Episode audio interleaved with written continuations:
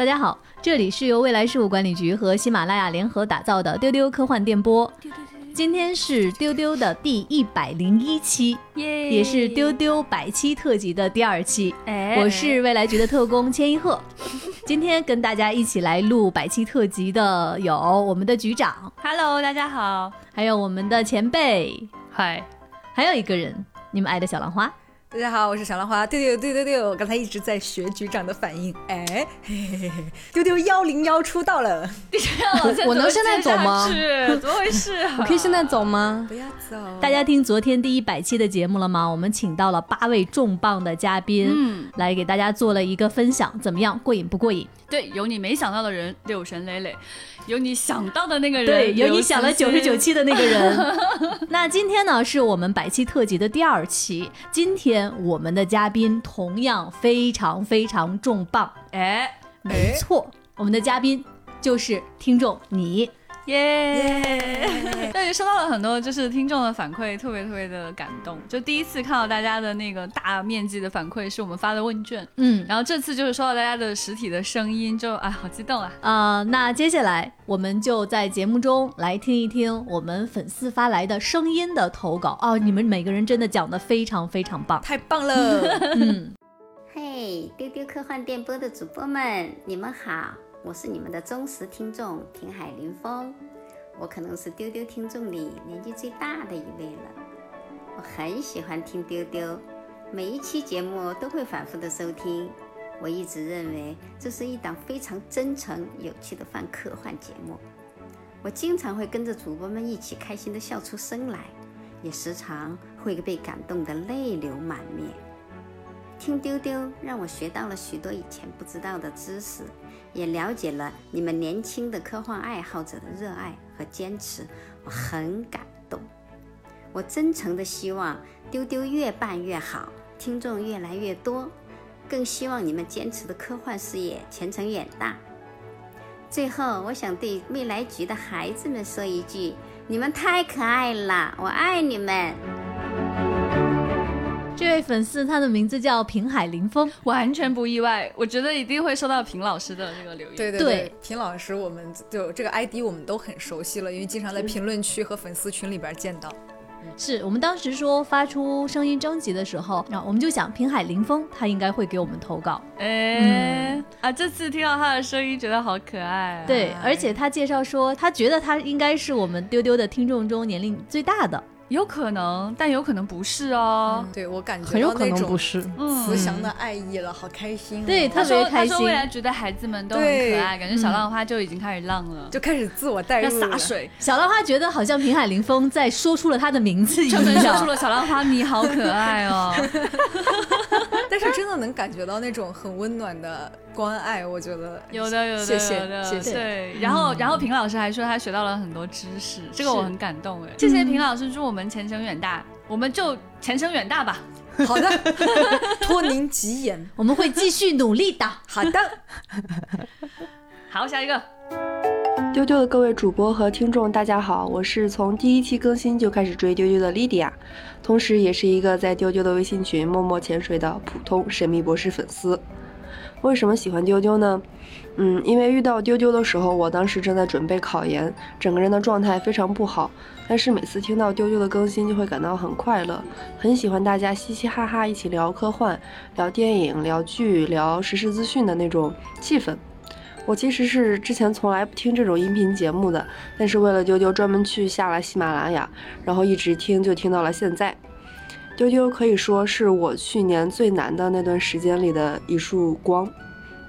印象最深的一期是丢丢的年终总结，就是震惊丢丢主播录音室互殴实录那一期。我觉得丢丢不止在台前，在幕后也非常有趣。这期我反复听了好多好多遍，平时走路还有洗衣服、收拾宿舍的时候，就很喜欢回放这期来听。其实吃下的安利不止呃一个，包括一版幸太郎、汤浅证明、黑客帝国，还有心灵奇旅，都是被各位主播安利的作品。所以还有什么好的作品的话，欢迎各位疯狂的向我砸过来吧。想对丢丢说的话，嗯，我好爱丢丢的各位主播，希望研究生毕业以后能去未来局跟大家一起上班。另外，希望神秘博士继续做十期。感动。嗯，对丽典也是非常熟的、大家熟悉的一个 ID，是经常看到你的留言。对，会觉得已经是朋友了。对对对，嗯，就是有的时候会觉得，哎，看莉迪亚说了什么之类的，对 有感觉。对 而且我觉得他很好笑，他说那个他自己是一个普通的神秘博士粉丝，这个一梗有 Q 到了，这懂的人就懂了。听我们的博客。他果不其然最喜欢的是互殴那一集，但是觉得很不好意思，人家听了很多遍哎，你们有没有觉得不好意思？呃，我其实是在他说完这段话，嗯然后并且咱们在那个反复看那期节目底下，他也留言，他说说来你们可能不相信，我最反复的其实是是我们的那期节目没有什，么不信的。对，然后然后就，然后我我我昨天我昨天晚上特别神奇，我就是好像受到了他他的感召一样，我就把那期也拿出来又听了一遍，然后呢？觉得好蠢哦。真的。感觉到了 shame。就是我我们我们特别开心能给莉莉亚带来这么多的快乐，可是自己听的时候觉得，哎，好羞耻啊！这人怎么这样啊？对对对对，其实我们很多特工现在都还没有克服听自己声音的那种羞耻感。对但，我确实还很喜欢欧小浪花啦。是了啦，我觉得有了丢丢之后，你们欧我的频率更高了。所以，莉迪亚，你现在在上学，你刚才说你期待将来毕业之后能来未来局上班。如果你能来的话，我们让你看一看小浪花平时是什么样子的。欢迎你来殴打。什么欢迎来殴打？其实我还蛮感动的。好开心一坂幸太郎的安利卖出去了，我太哦，对，感动就是他刚刚。讲的第一个是一坂幸太郎。嗯对对对，谢谢到小浪花莉迪亚那个表。情突然一震动，对他刚刚说像一束光陪伴他，我觉得就哦感觉特别感动，对很感动，就是太感动了。就虽然我们放出的是我们自己那么愚蠢的内容，觉得觉得自己的愚蠢是有价值的，谢谢你们，让我们觉得我们的愚蠢也有了价值。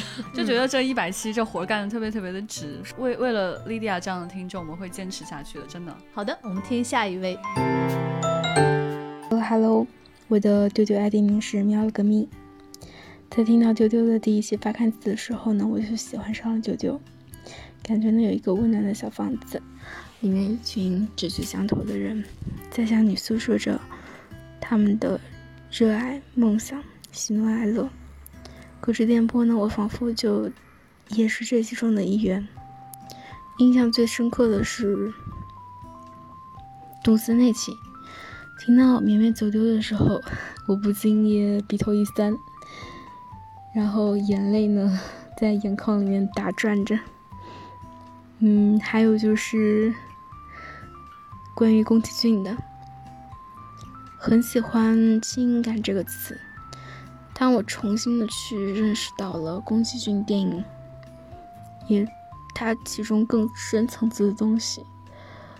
包括就是更加喜欢宫崎骏这个人，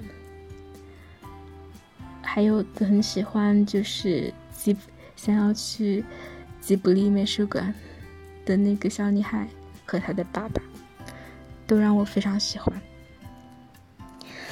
然后呢，要说吃下了丢丢的那个案例，我觉得都很喜欢，嗯，包括神秘博士。包括动森，包括宫崎骏，然后呢，也很喜欢刘慈欣了。现在，因为在没有听到丢丢之前，我并不是很清楚刘子欣是谁。我现在知道这个人了，觉得他很可爱。然后呢，我想对丢丢说，嗯，加油，一定要坚持做下去。我会一直听下去的。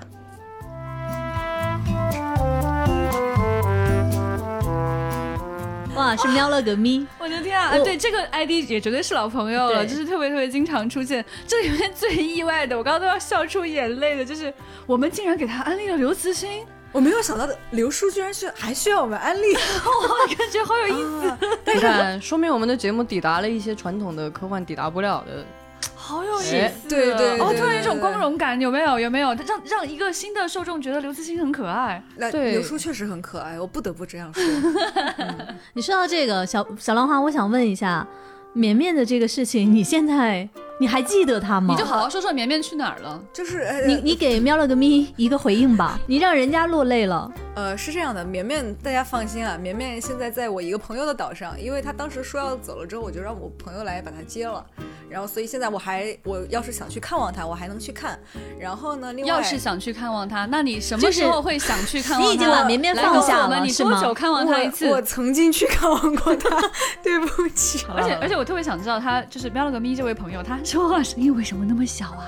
他为什么在悄悄的对着话筒说话、啊？我在想他是不是在宿舍里面旁边的人睡着了？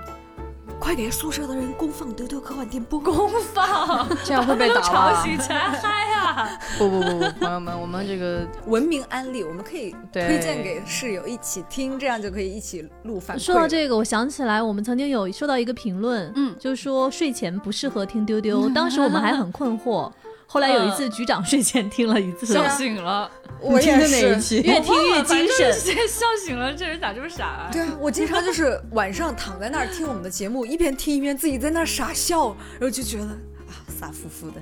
啊、我我想起来，我有一次坐出租车的时候，然后当时我没戴耳机，然后我就公放了我们丢丢，然后当时我们在讲那个斯内普涮火锅那个事儿，然后我就自己在疯狂的笑，一直笑出声，然后笑到不行，笑到岔气。我在想那个师傅会觉得这人好奇怪啊，而且你广播里说到底是啥呀？丢丢也是让我第一次有自己被自己笑到这种体验。对对对就是啊，对这个主播好憨哦。好的，我们听下一条。我是小一反了，是一个上海和东北混血的二十五岁女生。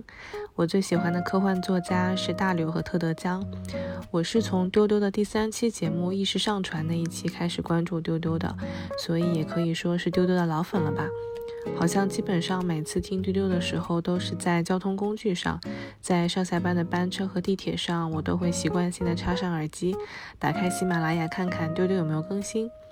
我印象最深的，也是最喜欢的一期节目是第九期春晚特辑，关于丢丢的主播们讲述自己在录制节目时候发生的趣事。这一期我全程都是笑着听完的，实在是太快乐了。我想对这一期印象这么深刻的原因，主要是因为之前的每一期节目其实都在听大家精心准备好的内容，而且只能听到主播们的声音，却看不到你们的样子。但是这一期通过大家讲述自己录制节目时候的心路历程，把幕后那些艰难的时刻，还有欢声笑语的娓娓道来，让我觉得每一个主播的形象好像在我眼前缓缓展开，更加亲切，更加生动了。所以我特别希望以后还有机会安排这样的节目，让我们能更加了解每一位可爱的主播。接下来说到吃下丢丢的安利呢，其实丢丢推荐的每一个作品，如果我之前没有看过，都会排上日程，尝试想要去看一下的。但是最近吃下的最大的安利就是一版新太郎。上周我正好读完了一版的第十本书，真的很感谢小浪花船长和小静把这么棒的作家安利给我们。在我压力大的时候，或者生活不太顺利的时候，一版的作品真的都带给了我很多温暖和抚慰。所以我也想鼓励一下小浪花。我当时听这期节目的时候，其实完全没感觉到你的紧张或者有说的不好的地方。我相信除了我之外，有很多很多人因为你的安利读了一版的作品，从他身上获得了很多的能量。所以小浪花要继续加油哦！最后，想要祝愿丢丢能被越来越多人喜欢和听到，长长久久的办下去。我还想听到局长安利一百期神秘博士，听到前辈从声音就能传达出来的特别传神的模仿，听到老千超级认真的主持每一场资讯分享，听到船长继续讲他喜欢的 EVA 和工壳，听到小金的日语安利更多的恐怖片，听到文丽介绍更多他喜欢的 IP。听到老易用超级温柔的声音讲超级学霸的观点，真的非常非常喜欢你们每一个人。希望你们也能知道，有很多人喜欢你们的声音，并且愿意一直一直听下去丢丢的节目。不得了！哎，这个人该不会是莉莉娅找了一个人就把差不多的话说了一遍？就是他怎么也会吃的是一板新太郎的安利呢？怎么会？怎么会？怎么会？你不知道，你看我们这个后期剪辑的工作有多么的深入。谢谢，但是最后大家吃下了安利，我真的太开心了。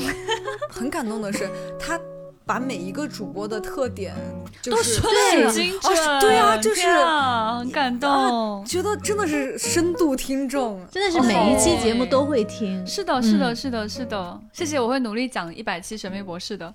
谢谢，我会继续认真的主持资讯的。谢谢前辈会给我们带来专场模仿秀的。你，哎，好，哦，答应了，答应了，答应了。不是我的意思是算了，我不跟你计较。下一个，好，下一位，Hello，丢丢科幻电波，这里是李梦瑶。首先，恭喜达到了一百期的成就，希望丢丢能越来越好。喜欢丢丢最重要的原因，就是因为科幻，很少有电台专门在这个领域发力，而且每一位主播都非常可爱，能让我一直听下去。印象最深的当然是《黑客帝国》系列了，各位主播对于这几部电影的了解真的是非常深入。这几部电影也是我最喜欢的系列之一，能听到这么好的解读，我感觉十分幸运。吃下的案例可太多了，最近比如《水星领航员》和《横滨购物记行》，我都非常喜欢。希望丢丢能一直办下去，永不完结。还有希望自己能在回国之后加入不存在事务所工作。最后，祝丢丢一百期快乐！这是一位在海外的朋友，呃，对，在粉丝群经常看见这个主要是不存在事务所是哪家公司啊？这真的是一家不存在的事务所。呃，我我我理解他可能是录的时候稍微有一点，没有啊，就很可爱啊，就是我们叫未来事务管理局啦。我们的、我们的微信号叫不存在，对，我们也可以有一个不存在事务所啊，听起来挺棒的。而且就是他很喜欢《黑客帝国》嘛，我很感动哎。然后他觉得自己能听到这个很幸运，这种感觉啊，这种表述令人非常的感动。对，然后他吃下了两个安利是船长给的，是的，是对的，那《水星领航员》和那个《横滨购物记行》，觉得哎，当时我有吃下这个安利耶，我还没有看，觉得哎，我也攒着想看来着。对我们又说到了第二位这个、嗯想要进入未来局工作的，哦，欢迎大家投简历到 hr at faa 二零零一 com，有机会的话，你也可以成为特工哦。嗯，好的，我们听下一位。丢丢的各位工作人员，你们好，我是一个在海外生活的中年中二少年，我在评论区和粉丝群都没有呃痕迹，没有 ID，所以没有办法强调这一点。啊，但是我还是想跟你们借这个机会分享一下我听丢丢大概小半年啊以来的心路历程。嗯，喜欢丢丢的原因很简单，就是因为一直喜欢科幻。印象最深的一期是《神秘博士》的那一期，我当时听的时候正好是美国这边感恩节期间，而我本身也是一个虎粉，最早入《神秘博士》的时候也是大概八年前的感恩节期间，那个时候我正在找工作，所以不是很顺利。神秘博士给了我很大的力量啊、去支撑我走过那一段比较艰难的日子。所以啊、这两期节目中的内容很多是会打动到我的心。再加上神秘博士本身也是一个关于时间旅行的剧集嘛，所以想到这些巧合也好，或者是呃命运的安排也好，啊、把这些事情放到一起去想，这两期的体验变得非常的特别，也很私人，啊、被对安呃被丢丢安利的东西还挺多的，印象最深的是一版新太郎的作品，啊、还有是有一期资讯的时候提到了呃 The Cause，爱人来电。丢丢的安利一般质量都很高，而且吃下去也很放心，所以我就不一一举例了，还是有很多其他的例子的。想对未来的丢丢说一段话，这段话可能会有一些私人。我在年轻的时候跟前辈有一些交集啊，一起参加社会社团活动。现在啊，人到中年啊，就是有的时候难免会对这样会被这样那样的现实啊牵绊啊，忘记了很多年轻的时候啊被打动的瞬间也好，或者是热爱的事物。但是听到啊有人还在继续把自己喜欢的事情啊传播给更多的人，来的话，希望丢丢不忘初心。呃，继续为我们带来更多有趣的资讯，啊、有趣的内容啊、以及帮助我们重新回忆当年啊带来的那些热爱和感动啊，谢谢。我师姐，我是被他拉入科幻社的。哦啊哦！刚刚听到说跟前辈有一些交集，前前辈突然愣住，然后陷入沉思，陷入沉思，陷入沉思。啊，原来如此。嗯。啊！天哪！天哪！我跟大家说啊，这这这位朋友，我刚刚看到他邮件的名字，呃，我当年上大学的那一天，在一个中二的社团招新的路上，然后这位师姐就是我知道是一个科幻迷，然后她当时拿还给我带了礼物，是那个呃，当时科幻世界出了一堆那个卡片还是什么东西的，然后她集齐了，她就整套就给我了啊，然后然后然后还把我带到那个科幻社团。然后就报名，我就成为了北师大科幻社团的一员。然后后来我成为了社长，社长，再后来就认识了局长。哎哎，人生就是这样串联到现在的，对对对。所以你一直都没有离开科幻。我我没有，所以他刚刚我本来不知道他是谁啊，我觉得啊好打动。最后这一段为什么这么想哦，好打动。尤其是他说到你还在做这件事，是是是，哇，老千真的哭了，Oh my god，老千是真的哭了，真的。我我我哎是。啊，好哽咽啊！怎么会这样啊？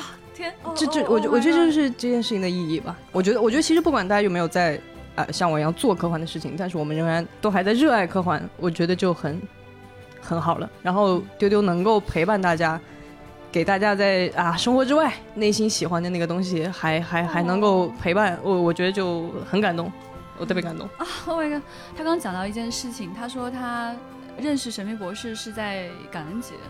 然后他听到我们呃讲《神秘博士》是在感恩节，然后他讲的这句话让我就充满了就是那种 Thanksgiving 的那种感觉，就是呃你会觉得这个听众他给了我们很多，非常非常多，真的是真的，我觉得是比我们付出的更多。是的，是的，从他的那个话里面能够感觉，包括他之前拉你。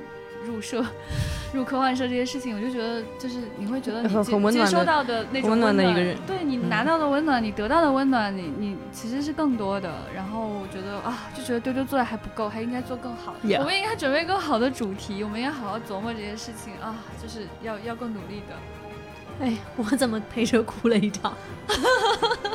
并不是当事人的老千，现在是最哭得最伤心的。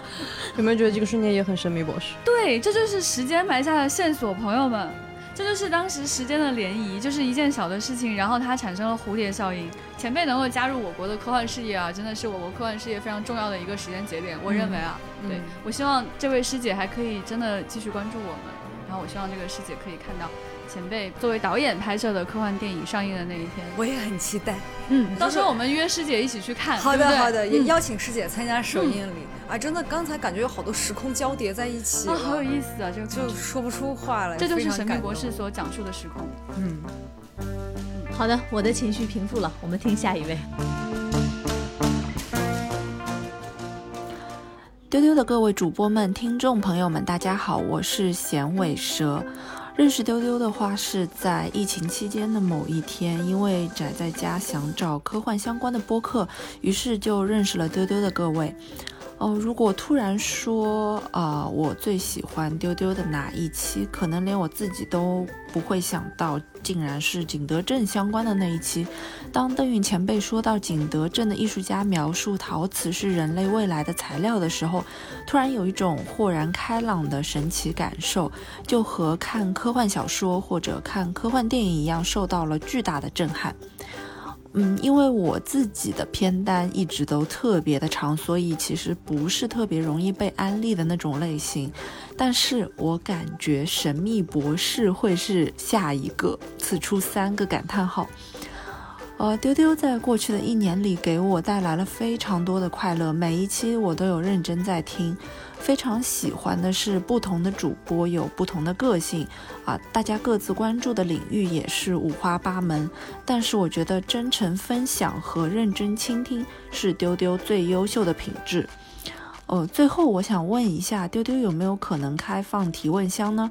如果考虑每周选取两到三个听众的问题的话，会更有互动性哦。哦，最后再次感谢各位，希望科幻的圈子会越来越壮大。呃，关于最后一个问题。我们现在在未来局的公号上，我们的不存在科幻其实是有一个专门的问答的环节，大家提的所有问题，我们的特工都会给到回答。但你觉得？对我们有两个公众号，一个是不存在，一个是不存在科幻，所以大家都可以关注一下。对然后我们这个问答主要在不存在科幻上面来更新，然后不存在科幻上面还有很多短篇和长篇的小说。对的，对的。而且我其实之前提前听到这个留言之后，我就给焕焕说好了，以后就是呃，除了公众号以外，其他地方如果有比如听众提的问题啊，我们都是可以。拿过来作为问答的一个，哎，而且我觉得其实听众可以给我们声音，哎，就会很有意思。就是如果用声音来提问的话，哎，就很声情并茂，然后讲一个人生中的困惑，讲一个奇怪的事情，我觉得就会很好玩。这次其实我们给大家在丢丢的听众群里面。来开放了一个环节，就是向主播提问，我们也收到了一些问题。等一会儿在节目的结尾，我们来回应这些问题。好的，好的，嗯，很开心，就是作为一个就片单很长的人，他接受了我们的神秘博士，为神秘博士鼓掌。我刚才在想啊，神秘博士为什么能够推销的这么成功，我都觉得不可思议，我其实心里都很忐忑，说实话。但是我我我找到原因了，就是大家都能接收到，可能你们在局里面向我推销的那种能量场。神秘博士这四期确实气势特别大，气势大。对对对，就是以前就是呃用一些只言片语想要去跟周围的人推荐神秘博士的时候，总是失败而归。呃，这次攒着说了四个小时就很成功。嗯，接下来再说一百个小时，谢谢大家。是是是。但从这个角度，就真的是你真的喜欢什么，然后很真诚的分享出去，我们的听众他就能感知到。对，就是刚刚他有提到一个信息，我觉得蛮有意思的，就他说他在疫情的时候专门去找跟科幻有关系的播客。嗯嗯嗯。其实那个时间也是我们想要做播客的一个重要节点。没错。对，就就是恰恰是因为那样的一个状态之中很难有人与人之间的交流。本来我们也是有很多线下活动，比如读书会啊，然后一些论坛啊，对，还有以及就是我们也是提到，就是我们有这个每年的亚太科幻大会，也叫做另一颗星球科幻大会。就是没有办法在疫情期间举行，然后那个时候觉得啊好难啊，没有办法就是跟朋友们面对面的去说一些自己喜欢的东西，所以就想要去用声音来给大家做传达。那个时候我们才开始琢磨怎么做播客。嗯，但为什么不是疫情第一时间就上线了呢？因为啊，我们真的不会做播客，完全不会，朋友们一点都不会，而且我们都没有怎么听过播客。我们这一群就是真是播客界的纯粹小白，从零开始做研究。然后还有很多的那个试播期完全被我们扔掉了。对对对，这个在之前那个互殴那期其实跟大家介绍过。对对，所以就是很难的一个过程吧，就是慢慢的去学习。包括在今天，我们都还在认真的学习，就是我们在学习其他的播客应该怎么来做。嗯，我们有什么突破点可以去做？然后结合我们的特长，我们应该去讲什么样的东西？我们还在不断的学习，也欢迎大家多给我们提建议，就是像这样回答问题呀，或者怎样啊，我觉得都可以。对对，今后还会不断的去改变我们的形态，改变我们的方式。我觉得他刚刚讲的有一点我很喜欢，就是他有听出我们那种就是认真聆听，就是去接受不同这件事情。是的，这个啊好感动，因为特别感动，这个是我们自己最想做的事情的一件事情。对对对，我们最想做到的事情，我们不希望这个世界只有唯一的统一的答案，我们也不需要说未来局每一个人都一毛一样。嗯，对，可能很多人觉得啊，喜欢科幻的人是不是一毛一样？完全不是，恰恰是因为我们接受一个宏大的世界、差异化的世界，我们每个人这么不一样，坐在一起还这么开心。对，这种快乐的感觉，希望能够一直给大家传递下去。耶耶，好，下一位。大家好，我是 Scott，S K A L D。邓润曾经在节目里读评论的时候，读到过好几次我的评论。然后每一次都说不知道我的 ID 怎么读，现在我终于有机会可以说话了。其实这个词呢，在词典里能查到，是北欧的北地诗人的意思。维基上说，古日耳曼人认为语言有神秘的力量，因此他们不以文字记录传说，所以北欧神话只能由北地诗人口传得到传播。所以我这个 ID 就理所当然就应该喜欢博客，我就不喜欢文字，就喜欢语言。我从丢丢的第一期就开始听，就算是节目里讲到了我自己看过的作品，也可以让我在新的角度得到新的收获。去年我在看，在刚开始听的时候，我还在全力复习备战考研，因为每天做题的时候眼睛闲不下来，所以要娱乐的话，只能是耳朵上得到娱乐。然后呢，丢丢就这样陪伴了我很多刷题的时光。我还总结了一下，就是说，呃，做数学的时候是最适合听节目的，就是眼睛得到的是符号的输入，然后耳朵得到的是语言的输入，互相不冲突。然后到了后来呢，呃，我想听的节目越来越多，呃，这结果又变成了我自己逼着自己去做数学题，然后，然后在这个过程当中，我就能得到更多的时间来听听节目。现在呢，我已经被南京理工大学录取了，九月份的时候呢，我就是 master 在读了，看看将来是不是还可以考一个 doctor。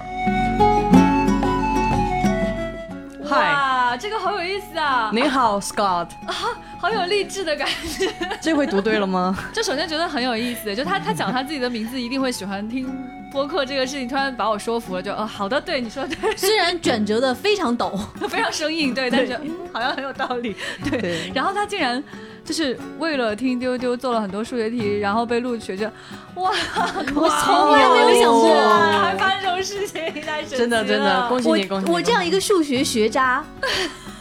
走到现在，竟然我自己录的播客，他的最好的伴侣是数学题啊！对，哎，好有意思，哎，好神奇，不知是悲是喜，喜喜喜，绝对是喜，绝对是喜，太好有意思，太棒了！我们这个我们丢丢科幻电波从此以后就是数学考试催化剂。当时收问卷不是还有那个留言说他每次都是看那个什么解剖。什么什么学的时候，对对对对对对，反正我做不太到啊，很适合学习吧，我们这个播客。真的吗？可是我自己会觉得很闹哎，就是我我会我会觉 你会觉得自己很吵是吧？这个播客里的人好吵啊，就影响我做数学题，而且会影响我的那个思维。比如说我正在想这个啊，但我觉得他说的有道理，因为我不是做的数学题，我可能思考的做数学题试试前辈。呃呃嗯，那我也是个数学渣，所以就算了吧。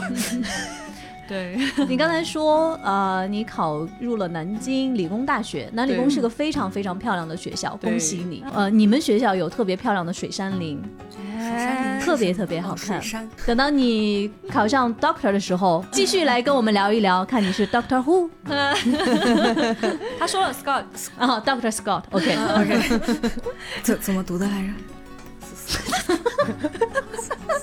别告诉他，别告诉他，别告诉他，你就直接说吧。你有什么话，你跟他说。一直在学习这个发音，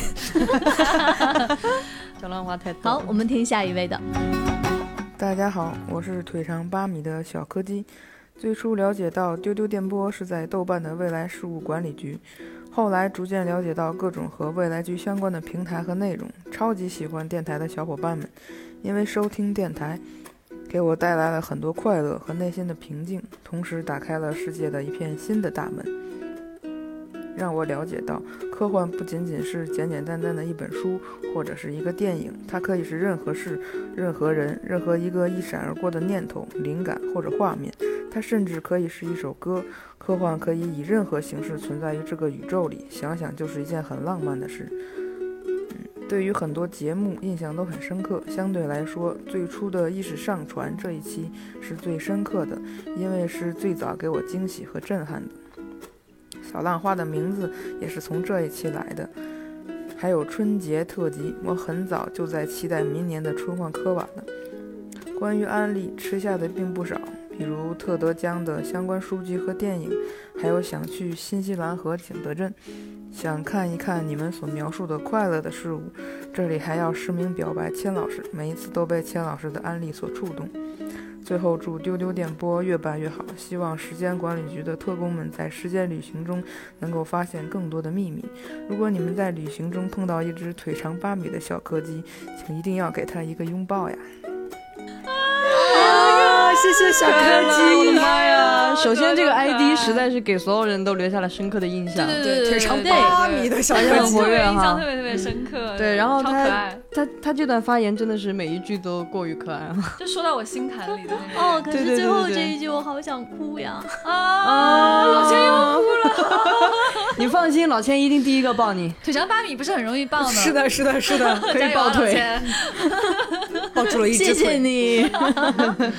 对，啊然后他刚刚因为可能略有一点紧张，把科幻春晚说成了科春幻春晚课课 好可爱呀！啊，好可爱，好可爱！我们会认真去做这个春晚课晚的，对，特别可爱。对，然后他讲的这个就是他说觉得意识到科幻不仅仅是电影或者小说，它是是是一甚至是一个念头一个画面，对然后我觉得好感动啊，对对说太好对了。他还说他印象特别深的是一直上传小浪花一战成名那一对，我。就想说小浪花到底给了人家什么震撼 没有，人家的意思是那期节目很震撼，哦，说啊，的不是你只是说顺带说哦，小浪花这个梗也是这么来的。啊这位朋友说明他听节目非常认真。今天真的是小浪花高票当选哎，对有没有？嗯一版金太郎就小浪花这个，小浪花那，哇，不得了，谢谢大家啊！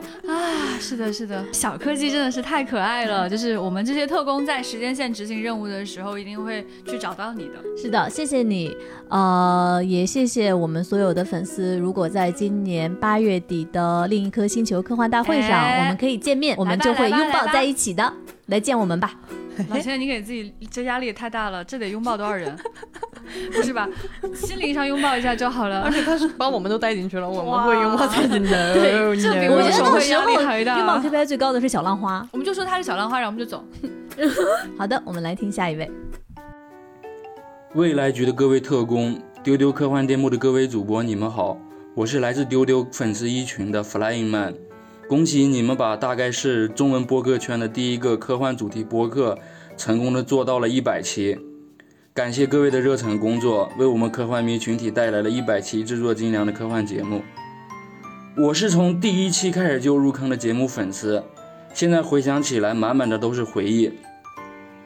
我印象最深的是丢丢的各位主播，都是哈利波特和神秘博士的粉丝，在横跨一百期的节目里是各种安利，而且每每讲到高兴的地方，主播们都是各种姨母笑，我也会跟着突然露出姨母笑的表情，然后在地铁里就会收到很多关爱傻小子的表情，哎，这些都是尴尬而美好的回忆吧。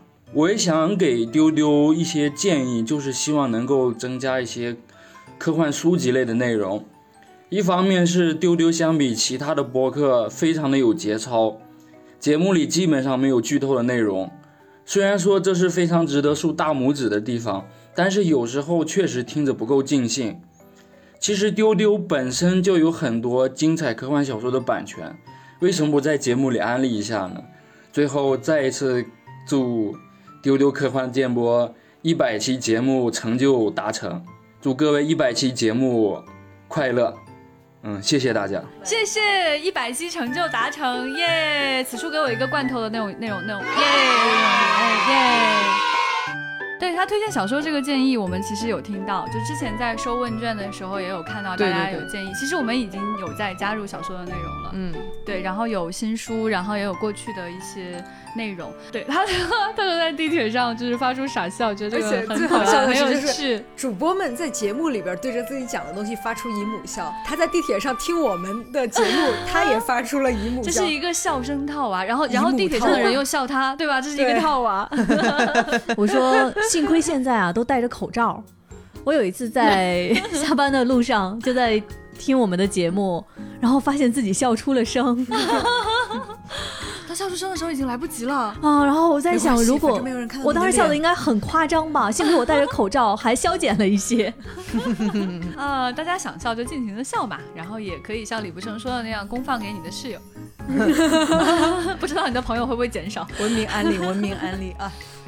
对，就是谢谢大家对我们的支持。不仅你可以把这个播客安利给你的朋友，就是其实你在就是喜马拉雅或者在苹果，就是你的这个收听啊，你的点击，包括你的这个订阅、对评分，然后你的留言，其实都会带动我们有更好的数据，然后这个。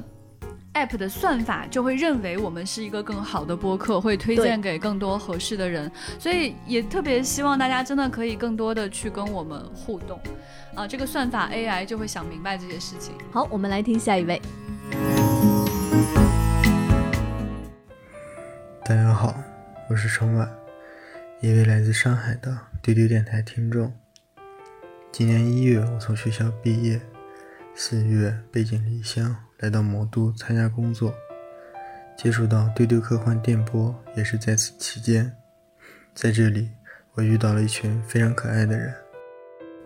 从家乡来到魔都，由学生变成工人，身边的一切都在发生着巨大的变化。始终不变的是丢丢一直以来的陪伴。深夜入眠前，或郁郁寡欢时，我都会打开丢丢的节目单，期待着节目的更新。没有更新时，就会翻往期的节目反复听。我相信声音是能够传递感情的。听到你们在丢丢中时而欢声笑语，时而哽咽难言，我的心情也随之此起彼伏，嘴角会情不自禁地上扬，鼻子也在不经意间酸起来。宫壳机动队 EVA 是我的挚爱，每每听到丢丢的节目中有关二者的内容，都会心潮澎湃。神秘博士之前了解的不多。直到被丢丢种草后，打算找来看看。左恒老师是我的童年回忆，小时候的中央六台《佳片有约》中，经常能看到左恒老师的身影，很喜欢听他对电影的见解与探讨。扎导版正联那期节目，对我来说真的是梦幻联动。丢丢之于我，是一片理想的精神家园。我所熟知和亲切的那些科幻，在这里都有他们的身影。我对科幻的一切渴望和奢求，在这里都能够得到满足。此外，持续地关注丢丢，还会扩展自己的科学边界。印象中比较深刻的是一期讲到了芥川龙之介，以及一期讲到的中国空间站。文学、电影、舞台剧。航天等等，嗯哼，只要我听丢丢听得够快够多，智子都锁不住我。就我自己来说，能在实际生活中真实地讨论科幻的机会少之又少。也许还有其他的丢丢电台听众，有着和我相同的处境吧。就像是苍茫无垠的宇宙中。一颗颗自身不发光的小星球，是丢丢，让散落在这宇宙中每一处角落的我们熠熠生辉。讨论起丢丢，感觉怎么都说不完，篇幅有限，最后还是想说，能够遇见丢丢是我的幸运，我会一直关注丢丢，一直支持你们。期待未来，在每一个孤独的深夜，都能够继续听到你们的声音。希望丢丢能陪着我一直走下去。爱你们每一个人。学，其实我对他的 ID 有印象，因为我我也潜伏在听众群里面。然后他其实是开始写了一封信发在群里。然后我们也看到了，就特别特别感动。然后后来导播又说收到了他发来的声音啊，原来声音是这样的，我觉得很感动，真的真的很感动。对他把自己的生活的体验和听节目的情绪很真真实、很直白的告诉了我们，然后最后也表达了对我们的爱意。我觉得，哎，我也不知道怎么回应这种感觉了，但是就怪不好意思 的。又开始了，又开始了。哎呦，他刚刚说那句话，我觉得特别有意思。他说只要我听丢丢。足够快，质子都锁不上我，好可爱！这个形容真的是，对，而且他有讲到科学边界这个，对对对对对，单体里面的一个小标题，对，是想想丢丢科幻电波都可以打败质子了，哇哇！然后极高的评价，我我给你分享一个你不知道的事情吧。哦，这个必须要讲，因为他刚刚讲到左恒了。你刚才说左恒老师是你小时候看《佳片有约》经常看到的那位嘉宾老师。但其实你不知道，你想我不知道你是从哪期开始看的，但是左老师上的第一期《佳片有约》是我把他找来的啊。对我们钱老师以前是《佳片有约》的主编，然后呃，所以他就是以前看你的节目，现在又看你的节目。我小时候也是看钱老师的节目长大的。你闭嘴！因为左老师的很多很多的节目都是跟我合作的，所以说可能你看过的左老师的那些节目，那些都是我做的。就是没有想到，说白了就是喜欢钱老师的节目。心想怎么长大了还逃不过你？没有想到吧？过了这么多年之后，当你去到魔都成为一个打工人，你跟左老师在我这边主持的播客中相见了。哇，缘分缘分啊！这也有一种时空交叠的感觉。对，牵一和支配的人生。没有没有，其实还是左老师确实是一个特别特别出色的嘉宾。对他讲的真的非常非常好，我们很喜欢请他，哎，他很有意思，既有深度又有趣。对他还会常来的，你放心，他一定会常来的。你还想听左老师跟你聊什么电影？你可以给我们留言，我来安排。我们就好。哇，老钱，哇，这个不错。哦，千一鹤同志，这个啊，那我只能不辱使命啊。哇，学好像像这样，我们下次让前辈假装是左老师，这样每一期都有左老师。那是前辈和左老师一起来，然后前辈假假装左老师，然后两个人就分不出来声音。我好想看到这一幕。哎、那还是先安排前辈的模仿秀吧。前辈刚大家想听吗？我来安排。好的好的，想听想听，想听想听想听。所以大家有什么呼声跟千老师说哈？好的，都给你们安排，合理安排，合理安排。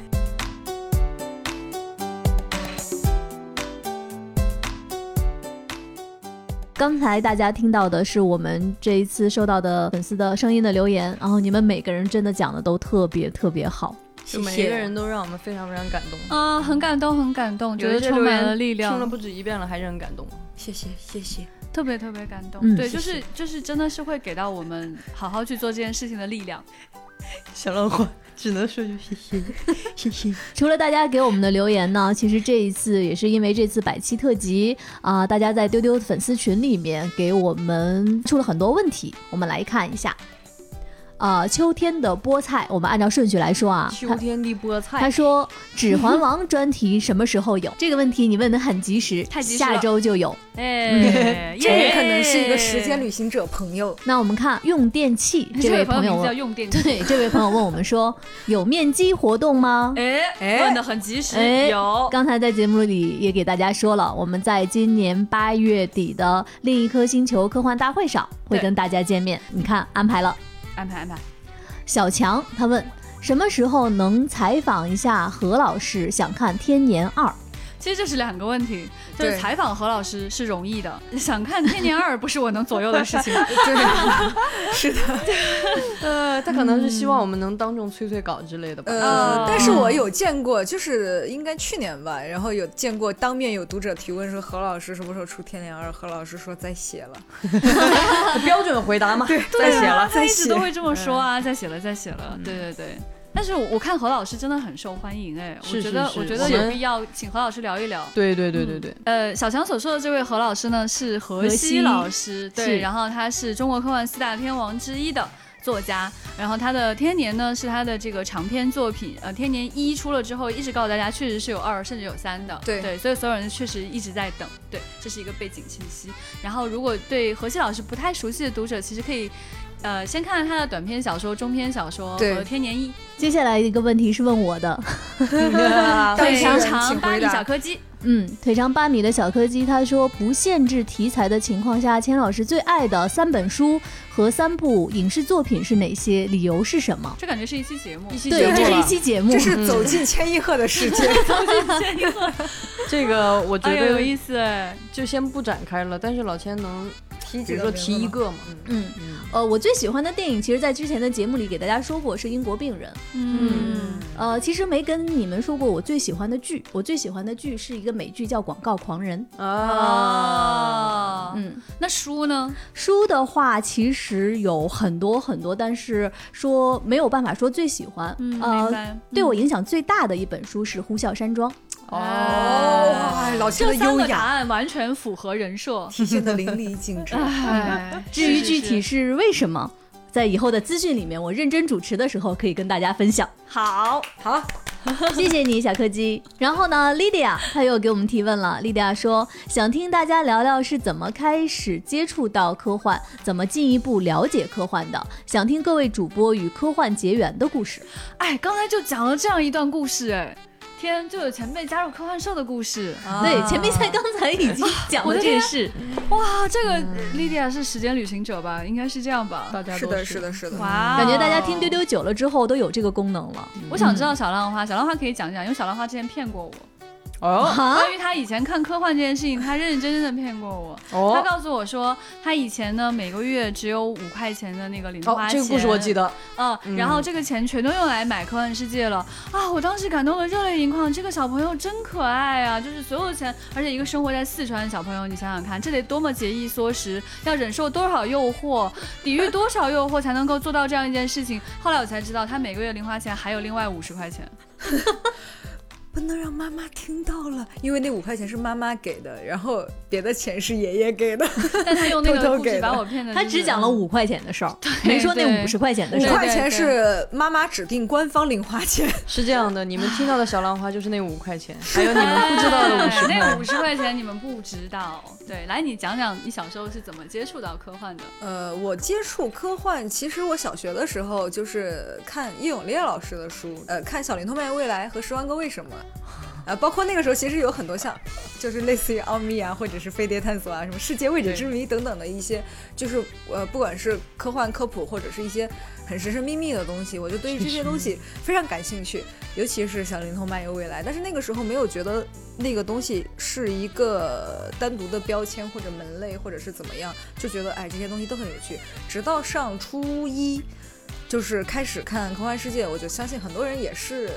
呃，都有这样的经历，可能上学的时候看《科幻世界》杂志，然后就慢慢的就会形成一种习惯，而且会有一种科幻迷的身份认同。我觉得是这样的一个转变，然后后来事情就如大家所愿，后来也认识了局长和前辈，事情就发展到了这一步，时间快速来到了我上大学。对，后面的故事留作以后来跟大家详细展开。对对对，这个故事还很长很长，非常有意思。我是如何认识小浪花的？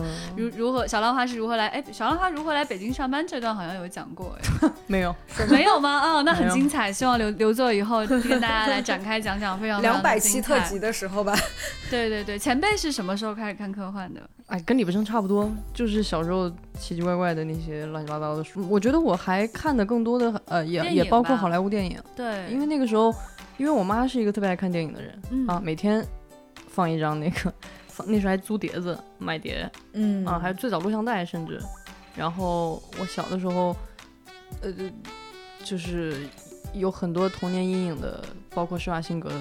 因为施瓦辛格其实演过很多科幻片，嗯啊，但小时候看的时候不记得这些，就只记得比如说像《终结者》呀，然后包括像《全面回忆》，嗯啊，都都看了。你说的那个《全面回忆》是施瓦辛格演的那个版本？对啊，施瓦辛格。我小的时候四岁的时候去碟店，就是四岁的时候，对，彼时的我还扎着两个辫子，you know，kind of。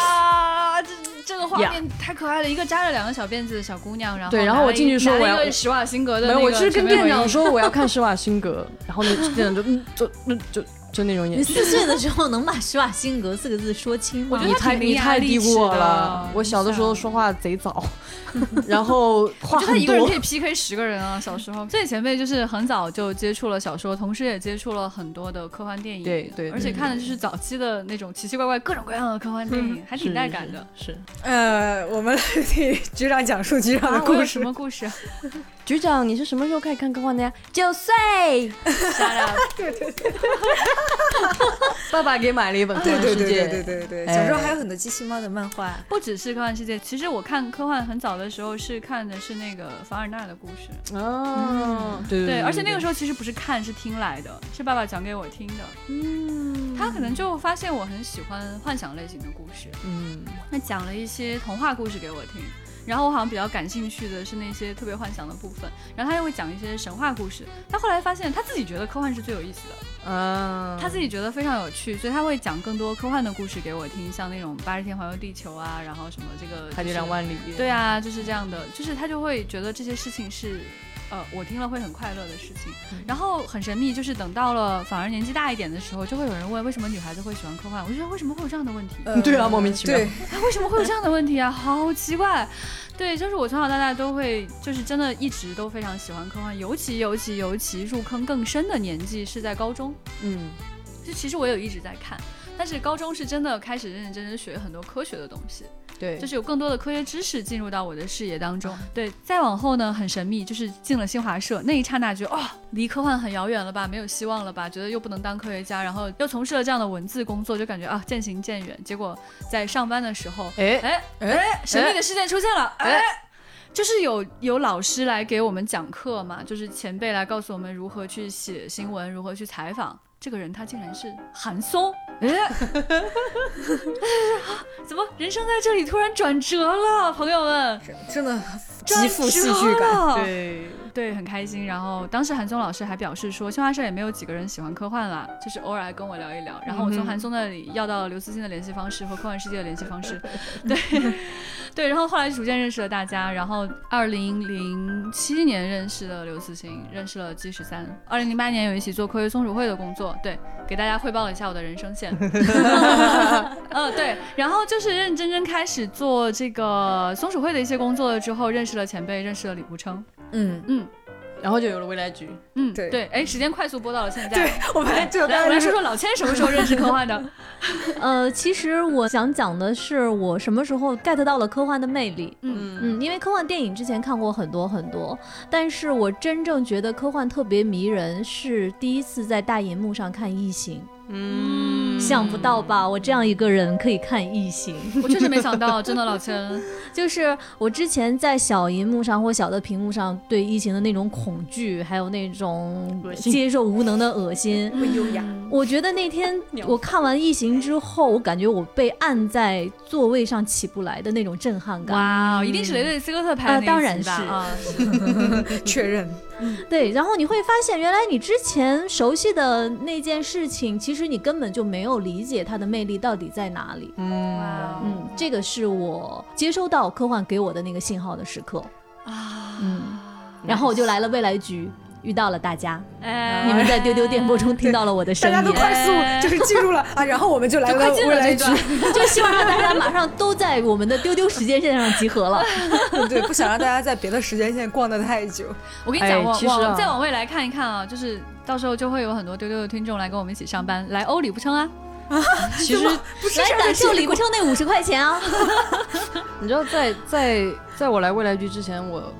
我我不怎么上过班，但是我曾经在一个地方，呃，就兼职做过一段时间东西。那是哪儿呢？啊，佳片有约。当时的 时任领导就是我们的钱老师。对。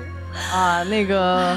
所以这一期听众会感到什么？时空交叠，来来回回。对，就是现在，我现在我录完这一期之后，我眼前太多画面了，觉得其实这一期是丢丢的第五期神秘博士。大家好，欢迎来到丢丢神秘博士特辑。而且大家其实可能已经从里面发现了一些传说中的 fixed point，就是那些不可被改变的点。对，嗯。所以你看，今天刚才前辈说他和他师姐的那个故事，哦，然后感觉好像我们在不同的点上最后相聚在一起了。有趣的灵魂终会相聚。嗯嗯。刚才我们说，呃，我们今天这期节目好像时空在交错哈。呃，接下来一个问题是，这位 Flying Man 来自二零七零年。哇哦，这又又又来了一个神秘博士。他其实就刚才给我们发来 音频的那一位。嗯，他的问题是，各位主播最近读的一本书是啥？所以大家说说最近看的书是啥？小兰花，我刚把那个冈岛二人。的三本代表作看完，就是有中译版的《克莱因湖》，然后百分之九十九右拐，然后和然后门关上了。我最近看到一个日本艺术家，他叫做通口玉子，对，然后他的作品非常的奇特，呃，他会画很可爱的猫、兔子、蝴蝶啊这样的一些生物，但他又克里克气的。我我先补充一下，局长说的克里克气，不是客客气气的那个，对对对是克苏鲁的克，对，就克里克气，就是那些猫猫啊，什么兔子啊，它可能就会有一些触手啊什么的，然后颜色非常的浓烈跟艳丽，嗯嗯，它也有一些玩具出，就有盲盒。然后也有就是这种冰箱贴之类的东西，我就买了一堆。然后每天看到它，觉得特别的魔性，就有很多的触手啊，然后那个眼睛还有一层一层的眼皮啊。嗯，嗯，然后我就有点就是着迷了，就是啊一发不可收拾了嗯，我最近看的书其实是前段时间跟大家说过的，呃，我在看约翰·勒卡雷的最后一本小说《间谍的遗产》。嗯，呃，我五一期间正好把它读完了。呃，我们这边选出的最后一个问题，呃，这个问题是倒扣的湖。他说想问一下船长名字的灵感来源，以及大家是如何高效的查找和整合信息的。前半个问题我们把船长请来了。对前半个问题听起来还蛮好回答的，后半个问题感觉很残忍。后半个问题感觉是学什么新媒体采编经验之类的，教辅书上的内容需要一个 PPT。船长先回来回应一下。啊，倒是也都能回答。就是我直到现在也非常后悔，我选了这么一个中二的名字，但是呢，木已成舟，现在改不了了。要从很小的时候说起啊，我小的时候是一个杰克伦敦爱好者，就是我喜欢他的小说，然后很十几岁的时候就读了他那个《海狼》，然后《海狼》是怎么样的一个小说呢？安利了起来，就 描写了一个一个一个信奉达尔文主义的一个船长，对他写的就是一个船长。这船长是什么样子呢？他，呃，就是从小他出生在那个贫穷的渔家，然后但是呢，他知识特别渊博啊，文学素养深厚。他是一个那种刚跟风暴搏斗完，然后他转头可以跟你聊诗歌和哲学，一个奇一个奇特的人设。嗯，然后我好像很喜欢这个船长，好可爱。对，对。然后有一个夜晚呢，这个。主角就撞见这个船长，他靠在星空下的船舷上吟诗，啊，他吟了一首非常，呃，赞美热带的一首一首诗，然后那个画面非常迷人。但是他前一天刚刚把船员丢下海去，对，然后就是这个反差太迷人了。然后你就是看到那种人性的黑暗面和原始生命的那种光辉，在这个人身上反复交交替闪烁。然后，反正从此我就我就我就被他描写的那个海上航行的氛围诱惑了，就是这是多么波澜壮阔的历险啊！但是呢，我长大以后发现我晕船。什么？